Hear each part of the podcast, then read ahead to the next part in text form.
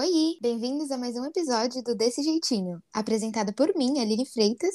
E eu, João Cury. Como todo episódio, vocês já estão acostumados, a gente começa falando sobre uma frase que define o episódio, define a gente nesse momento. E qual é a sua, Cury? A minha é a eterna Marília Mendonça, Rainha da Sofrência, que é Me apaixonei pelo que eu inventei de você. Ai, perfeito, né? Saudades dela, não. Não, e resumiu tudo, né? Ela sempre falou o que a gente sentia e nem sabia. Bom, vamos nessa- seguir nessa vibe citar músicas, né? Eu vou citar uma do Tim Bernardes. Eu não vou lembrar que música que é agora.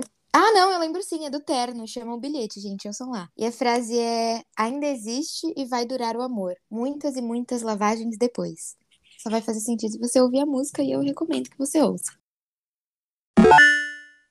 O tema de hoje é o grande pedido dos nossos seguidores. Eu sempre quis falar isso.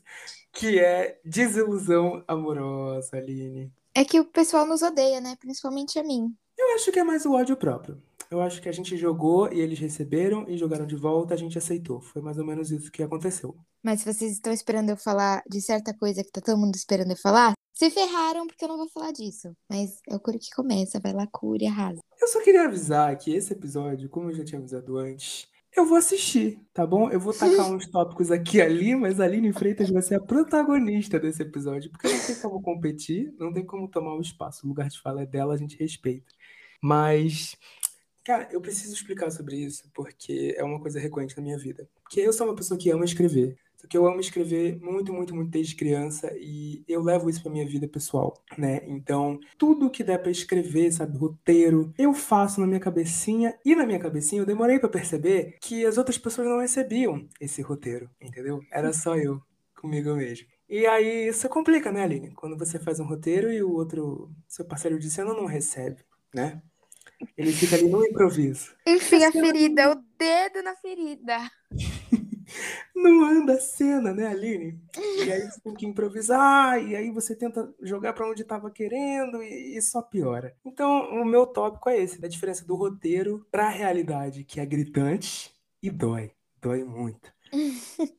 Eu sinto muito isso também. Parece que as pessoas não entendem que, assim, a história de amor seria linda se eles simplesmente se apaixonassem por mim, entendeu? Ia ser um roteiro de filme, mas não acontece. Eu comecei com isso muito cedo, porque eu me apaixonei a primeira vez muito cedo, né? Tudo bem que durou, assim, uns eternos seis anos, sete anos. Que isso? Não, mas estamos falando de quanto tempo? Tipo, quantos anos você tinha quando rolou Ah, não, é porque foi, passou por evoluções, assim, né? Começou com, com aquele crushzinho de infância, até que eu realmente estava apaixonada pela pessoa. Não deu certo, viu, gente? Já dou aqui o spoiler de que não rolou, não vai também. Mas tudo bem, porque agora já, já faz tempo que, que eu esperei. Mas. Preciso informar aqui, primeiramente, antes de eu começar a contar a história, que isso é do passado, tá? A gente usa o lugar do podcast pra contar histórias que já aconteceram. Não necessariamente, eu ainda tenho os sentimentos que eu tinha no passado, tá? Antes que venha alguém encher o saco. Ah, eu tenho. Se chama ódio e. Mentira. Não, eu não tenho nem mais ódio, tadinha da pessoa. Eu não vou citar nomes também. Jorge e. Enfim, quando eu era mais novinha, eu mudei aqui pro prédio. E aí tinha um menino aqui no prédio que ele tinha o nome do meu personagem favorito de Rebelde. Vou deixar aqui no ar. E eu comecei a, tipo, ter um crushzinho nele por causa disso. E foi evoluindo com o tempo. Só que a gente era muito. Eu falei no episódio passado, né, que eu tive um Friends to Lovers. E esse era muito Enemies to Lovers. Porque a gente se odiava. Nossa, mas era assim, um ódio conjunto que não tinha como. E aí o tempo foi passando, eu comecei a gostar dele, mas ao mesmo tempo eu odiava ele, mas era criança. E aí, quando eu não era mais tão criança assim, eu tinha o quê, uns 12 anos, eu percebi que a coisa tava um pouco mais séria. Aí, dos 12 até os 15, foi a época realmente que a desilusão começou. Porque o que, que aconteceu? É, encorajada pelas minhas amigas, eu. eu me declarei pra ele um dia, por mensagem, né? Porque a, gata, ela é muito. Impulsiva. ela é muito corajosa. Me declarei e o menino simplesmente não respondeu. Tá Era a época que não tinha os dois tiquezinhos do WhatsApp ainda. Tipo, não ficava azul. E aí ele, eu mandei a mensagem, aí eu desliguei o celular. Eu lembro que eu tava numa, na casa da minha amiga, tipo, eu tava dormindo lá. Eu desliguei o celular e só fui ligar no outro dia, tipo, 5 da tarde, assim. E não tinha resposta. Eu nunca mais tive uma resposta sobre isso. Ele ficou me evitando um tempo. Tempo e a gente morava no mesmo prédio. Então, tipo, se a gente se encontrava, ou eu fugia, ou ele fugia. E nessa época também uma amiga minha tinha se mudado daqui e convidava a gente pra ir lá. Se eu fosse, ele não ia, se ele fosse, eu não ia. E eu pensei que a gente ia continuar, tipo, se odiando e se evitando pelo resto da vida. Só que aconteceu que um outro, um outro amigo meu se mudou pro prédio e ficou amigo dele. Então a gente voltou a se falar. Mas no meio disso teve tanta confusão. Era aquela época, sabe? Eu não sei se vocês lembram, ouvintes, daqueles aplicativos de fofoca que o povo mandava coisa anônima. Ele mandava coisa para mim, ou eu ficava brava porque ele pegava amiga minha. Enfim, foi um, assim, um surto. Mas eu, eu sofri muito e eu sofri ao som de Clarice Falcão. ao som de Summer Only We Know, mas eu sofri com todo mundo ao som de Summer Only We Know. No final, pra quem tava se perguntando, deu tudo certo. Como eu falei, o amigo se mudou pra cá. E adivinhem, eu me apaixonei por esse outro amigo e também deu tudo errado. É. Mas, esse...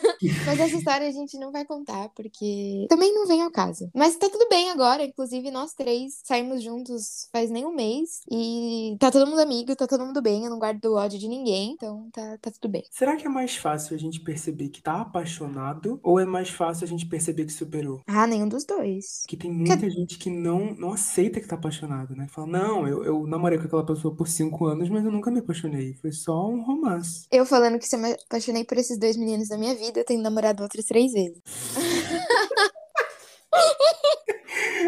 Ai, meu Deus. Ai, Quase soltei nomes, quase soltei nomes. Mas voltando à sua pergunta, eu acho que é, perceber que você superou é um pouco mais difícil porque tem as recaídas, né? Alguém aqui dessa, desse podcast entende bem de recaída, né, Curi? Você quer falar alguma coisa, querida? Quer Não. uma mensagem pro ouvinte? Deixar uma carta? Um telegrama? Não? Não, Tá não, bom. tô bem. Então tá bom. Depois dessa indireta direta, eu queria usar meu lugar de fala, porque realmente recaída vem com a desilusão amorosa, porque a gente acha que a gente se apaixona, você fica, hum, interessante. Me apaixonei, hum, não quero mais, me desapaixonei. Não é bem assim. Eu descobri que não é bem assim, porque o ciclo é diferente do que mostram os filmes, o ciclo é diferente do que mostram os livros, e o ciclo é diferente para cada pessoa. Para mim, foi nas cinco vezes em que eu me apaixonei, e eu não tenho vergonha nem orgulho de falar isso.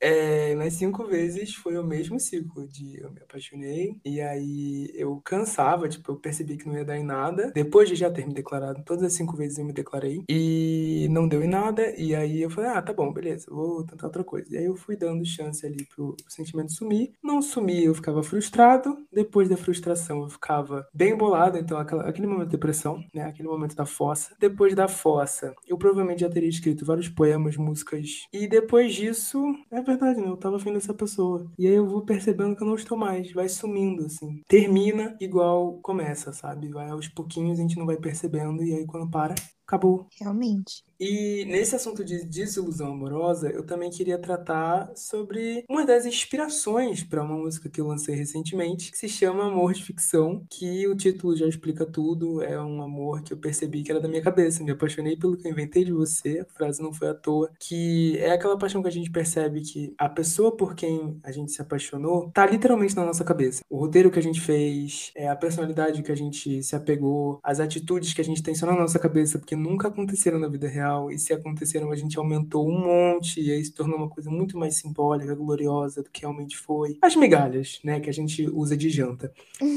E, e eu acho que isso é muito necessário para falar sobre desilusão, porque a coisa mais difícil de você se desiludir, né, é você sair realmente da ilusão e você querer sair. Porque o difícil não é você perceber que aquilo ali não vai para frente, perceber que aquilo ali tá te fazendo mal. O difícil é você largar. A gente sabe que faz mal, gente sabe que aquilo ali não tá legal, a gente sabe que não vai para frente, mas não consegue largar, porque o sentimento às vezes fala mais alto. Até quando dá certo, ou quando tem tudo para dar certo, só a pessoa não percebeu. Mas são nesses momentos que a gente tem que parar e olhar para si e pensar, não, eu vou escolher a pessoa ou eu vou me escolher. Então você se escolhe. Sempre. Sempre. Mas é isso, gente. Cuidem dos seus dos seus amores, porque senão vocês ficam amargurados, como esse que vos fala. Ou como eu. Ah, é difícil, mas se deem tempo, porque a desilusão amorosa também tem o tempo da gente se dar um espaço, dar uma segurada, querer começar de novo, não querer começar de novo, mas ir aos pouquinhos.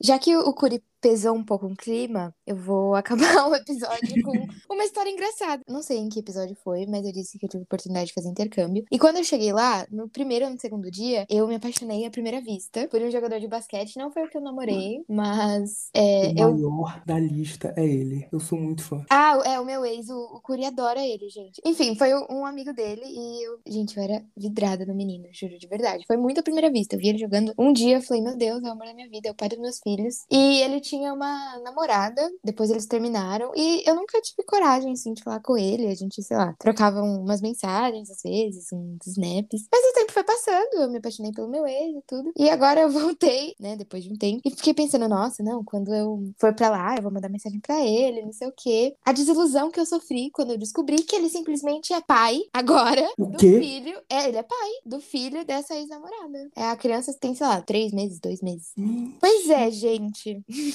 Ai, mas é, é isso. Eu, eu arrisco dizer, Aline, que Hum. eu ganhei. Não ganhei, não? De desilusão? Sim. É porque eu não contei, né? Aquela Ah, lá. mas aí derrota, né, querida? Você aceitou. Você Não, eu acho que nesse episódio, nesse episódio, quem vai ganhar o Vale Terapia é o Curi, porque eu tô mais. Que, que vale terapia? eu vejo uma cena de amor e vomito? Sim, mas eu tô ótimo. mentira, Meu Deus. mentira, mentira. Ó, a gente vai encerrar. A gente vai encerrar esse episódio com o astral lá em cima, entendeu? Fingir aquele sorriso, fingir aquele otimismo. Na realidade, tá os dois chorando, aqui chorando. No estúdio, cada um na sua casa. Chorando eu não tô porque a lágrima já secou faz um tempo. Eu morri Mas- por dentro. Depois desse fim de semana, eu morri por dentro. Não, isso com certeza. A Aline sempre tem uma história pra contar e infelizmente ela nunca tem um final feliz, mas a gente segue torcendo.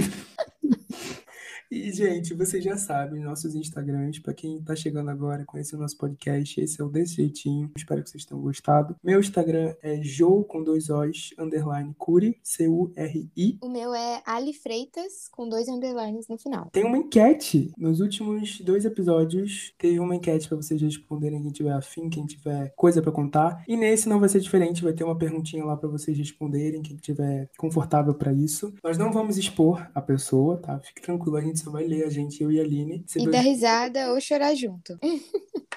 é isso, gente. Muito obrigada por ouvirem até aqui. Tchau.